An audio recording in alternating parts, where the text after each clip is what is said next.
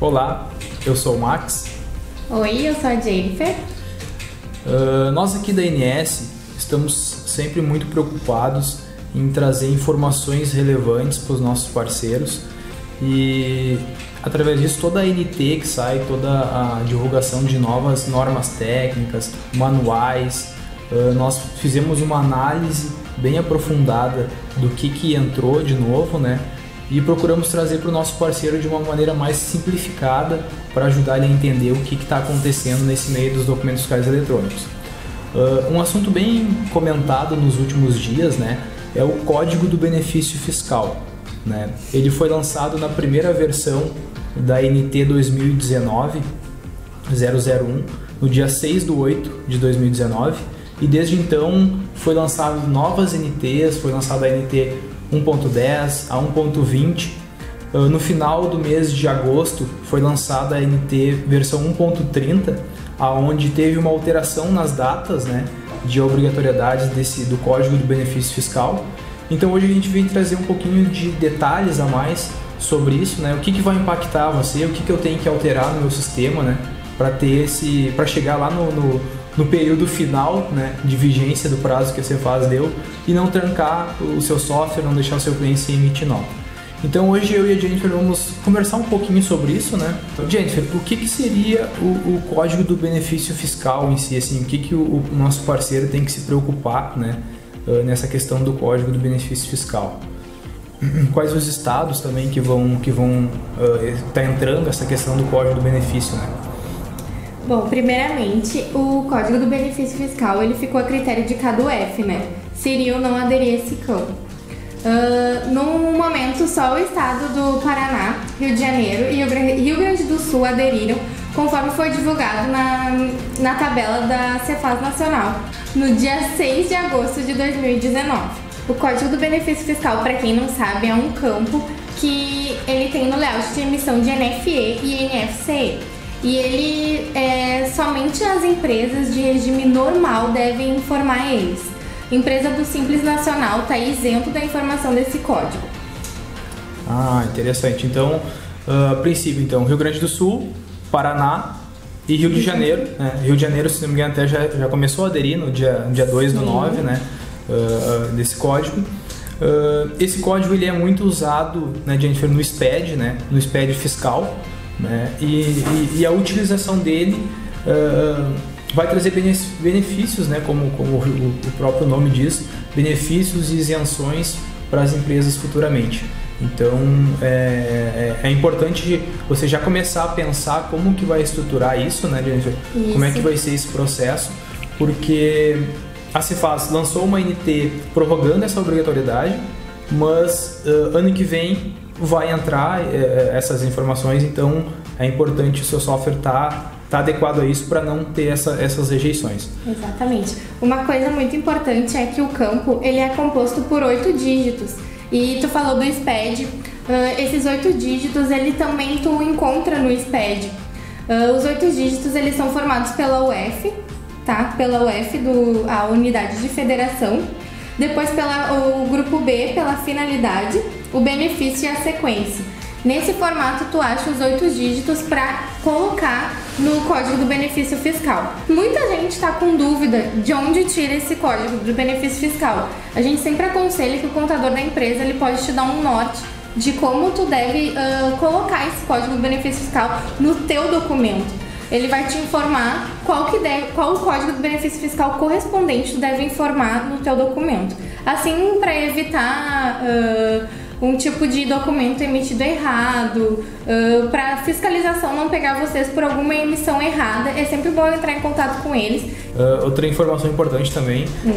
é o CST, uh, o 00, o 10, o 20, o 30, o 40, o 90, enfim, todos os CSTs do regime normal Uh, a Cefaz já divulgou essa nova tabela atualizada, né? Sim. Você pode nesse primeiro momento já baixar essa tabela e verificar né, quais os CSTs que tem o regime e qual o, o, o código eu devo usar para aquele CST que eu vou usar na minha NFE. Então já é muito importante o parceiro já estar tá atento a isso e verificar. Isso. Não, então eu vou usar o CST 20 ah, esse produto aqui ele se encaixa e ele tem o código de benefício fiscal. Sim. Então é importante você já estar. Tá é, hoje o código do benefício fiscal ele pode ser preenchido de três maneiras. Ele pode ser preenchido em branco, que alguns CSTs eles permitem que seja preenchido em branco o campo.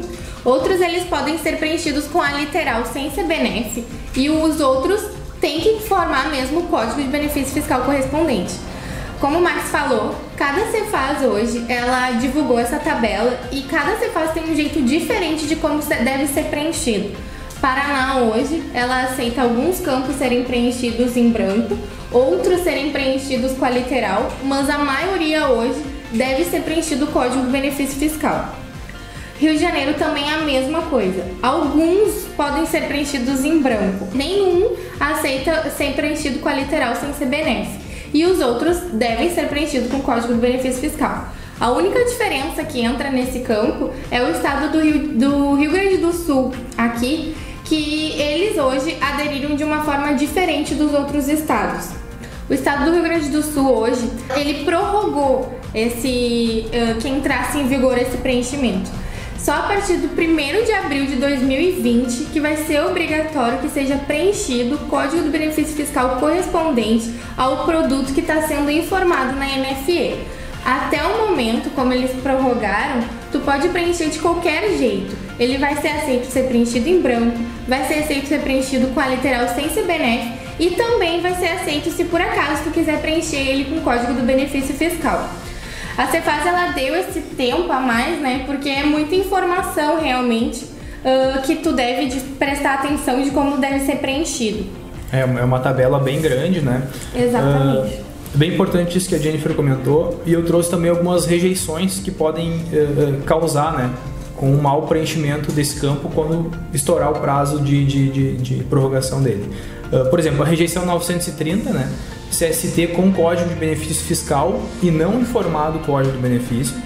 Depois, a rejeição 931 também, código do benefício incompatível com CST e UF. Né? Então, mais uma rejeição que pode causar e também a rejeição 928. Né? Então, é, é, bem importante você estar atento, porque podem ocorrer essas rejeições, né? E nessa, nesse último lançamento da, de NT que a Cefaz divulgou, que é a 2019-001, versão 1.30, uh, ela trouxe essas, essas novas datas de obrigatoriedade que vão entrar, né? Uhum. Então, se você tem alguma dúvida, uh, pode baixar a, a, própria NT da Cefaz e dar uma olhadinha nessa tabelinha de, de, de, de informações que vai, vai ajudar bastante você a se orientar.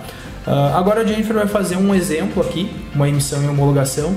Uh, retornando essa rejeição, né, Jennifer? Isso. Uma dessas rejeições, né? A gente vai simular uma rejeição aqui uh, na emissão de uma NFE, tá? Uh, uma coisa bem importante, só que eu esqueci de falar, uh, sobre as emissões em homologação e produção aqui no Rio Grande do Sul.